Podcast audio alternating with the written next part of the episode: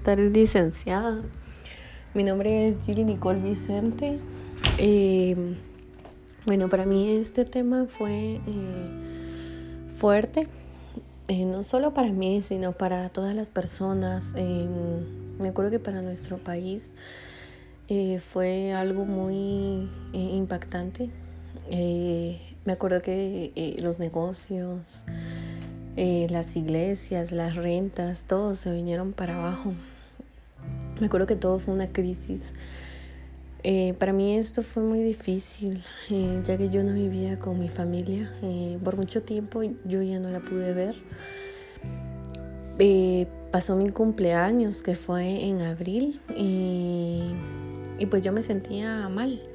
Sentía que esto me iba a a no dejar vivir en paz, a no eh, dejar vivir libre.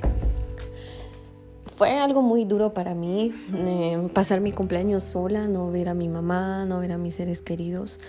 Eh, entré en crisis, entré en, un estado de, de, miedo, de pánico, que yo no podía describirlo. Yo solo le decía a mi familia por teléfono que yo me ponía muy mal.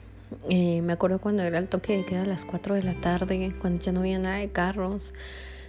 Y para mí las 4 de la tarde era tempranísimo, creo que para todos también, el no poder salir. También me acuerdo que, que el, el, el lunes, perdón, el domingo era, el domingo no podíamos salir todo el día. Yo estaba acostumbrada a ir a la iglesia todos los domingos sin falta eh, estaba con mis compañeros, estaba con mis amigos de la iglesia y todo eso fue muy difícil para mí.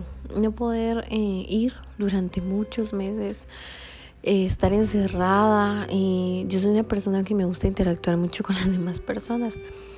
Me gusta sentirme bien, me gusta sentirme libre. Entonces eso para mí fue algo muy fuerte, sentir eso, esa soledad que a uno pues no le hace bien. Me acuerdo también cuando la gente eh, pedía dinero en las calles, cuando ya yo ya salía a hacer algún mandado, a hacer alguna compra, la gente con niños, incluso eso se ve ahora en la actualidad y antes no veíamos eso. Eh, yo siento que el gobierno no, no nos ayudó para nada, como siempre todos entramos en una crisis, todos se quedaron sin trabajo. Fue muy duro, fue un cambio muy drástico para todos.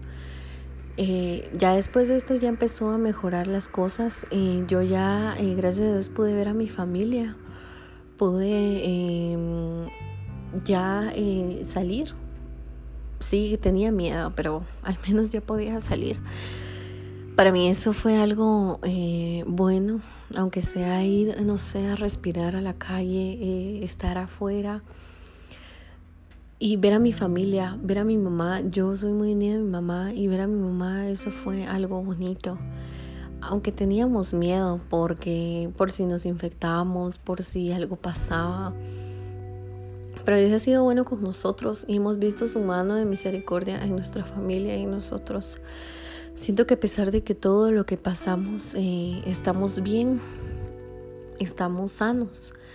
Eh, yo, gracias a Dios, no tengo un familiar que se haya muerto por COVID y le doy gracias a Dios.